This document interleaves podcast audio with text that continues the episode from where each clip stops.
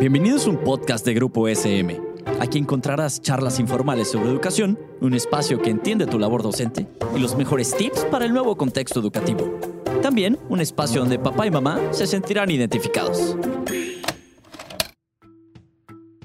Hola, bienvenidos y bienvenidas a un episodio de nuestro programa El mundo de las emociones.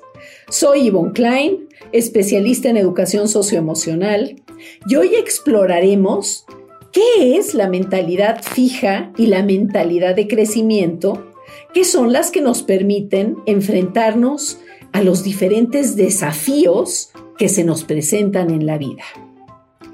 La investigadora que propuso estos conceptos se llama Carol Dweck. Ella estaba muy preocupada por investigar cómo los niños de 10 años enfrentaban las dificultades y los retos. Les dio problemas difíciles y vio que las reacciones eran muy contrastadas. Por un lado, algunos consideraban que el desafío era una tragedia y otros consideraron que el desafío era un reto. Fueron dos reacciones opuestas que se tuvieron. Entonces, a partir de estas reacciones de los niños de 10 años, desarrolló su, teoría de la mentalidad fija y la mentalidad de crecimiento. Hizo varios estudios, Carol Dweck, y confirmó sus ideas de estos niños que fue estudiando durante años. Se dio cuenta que en el caso de la mentalidad fija, lo que sucede con ella es que la persona se paraliza con el reto y lo primero que afirma es no puedo. Considera una persona así que las habilidades son innatas o naces con las facilidades para hacer algo o no lo puedes desarrollar. Que los talentos o se tienen o no se tienen. Implica que tienes esas capacidades o no las tienes. Y lo único que hay que hacer es descubrir cuáles son capacidades. Algunos, por ejemplo, afirmaron en el examen que ella hizo que tal vez copiarían en el siguiente.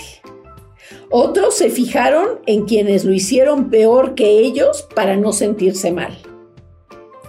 En estudios posteriores, se vio que su estrategia era huir de las dificultades, porque veían el desafío como una tragedia. Los neurocientíficos midieron lo que pasaba en su cerebro y casi no había actividad. Si los chicos decían no puedo, es que de verdad no podían. En cambio, en la mentalidad de crecimiento, se considera que las habilidades se pueden desarrollar. Y lo que afirma un cerebro que está en mentalidad de crecimiento es, todavía no puedo.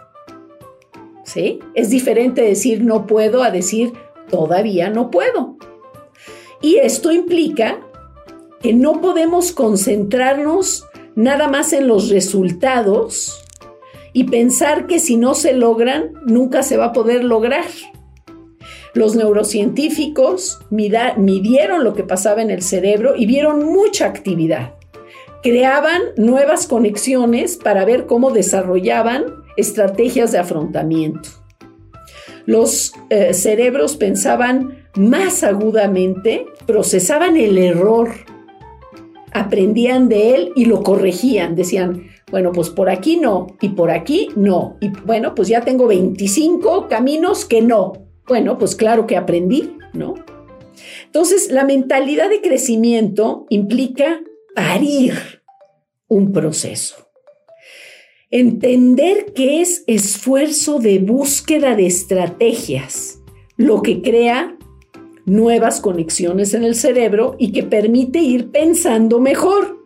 O sea, al ir buscando cómo pensar mejor y resolver, estoy pensando mejor y desarrollo más mi cerebro y encuentro mejores estrategias. Ejercito y practico para lograr una autoeficacia o una agencia personal y esto permite afrontar el vivir en un mundo incierto, porque no sabemos qué va a pasar. no sabemos ni qué carreras va a haber en unos años, ni a qué nos vamos a dedicar, ¿verdad? Ni cómo va a ser la vida.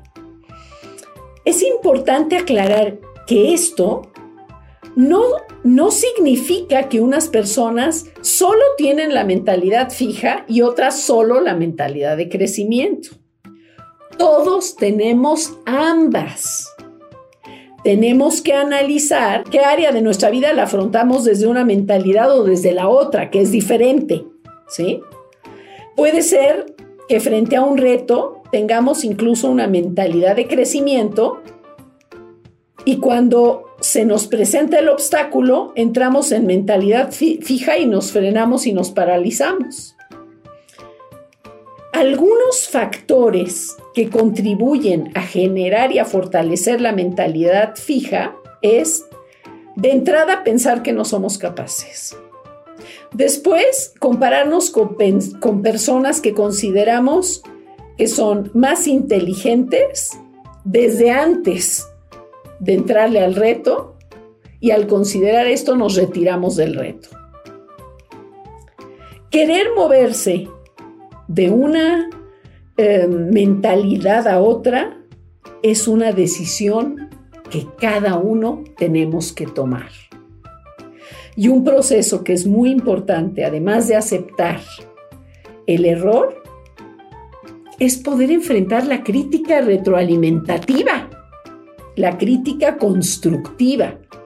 ¿sí? Yo puedo aprender si me, si me dices que me falla, puedo aprender no es me tengo que defender, ¿verdad? Bueno, pues creo que Carol Dweck hizo muchas aportaciones y sigue haciéndolas. Pero bueno, llegó la hora de la despedida. Muchas gracias por acompañarme en este viaje emocional y no dejes de escucharnos en el siguiente capítulo del viaje de las emociones. Muchísimas gracias. Esto fue un podcast producido por Grupo SM. No olvides suscribirte al programa para que no te pierdas ninguno de los episodios. Síguenos en nuestras redes sociales y nos vemos en la siguiente ocasión.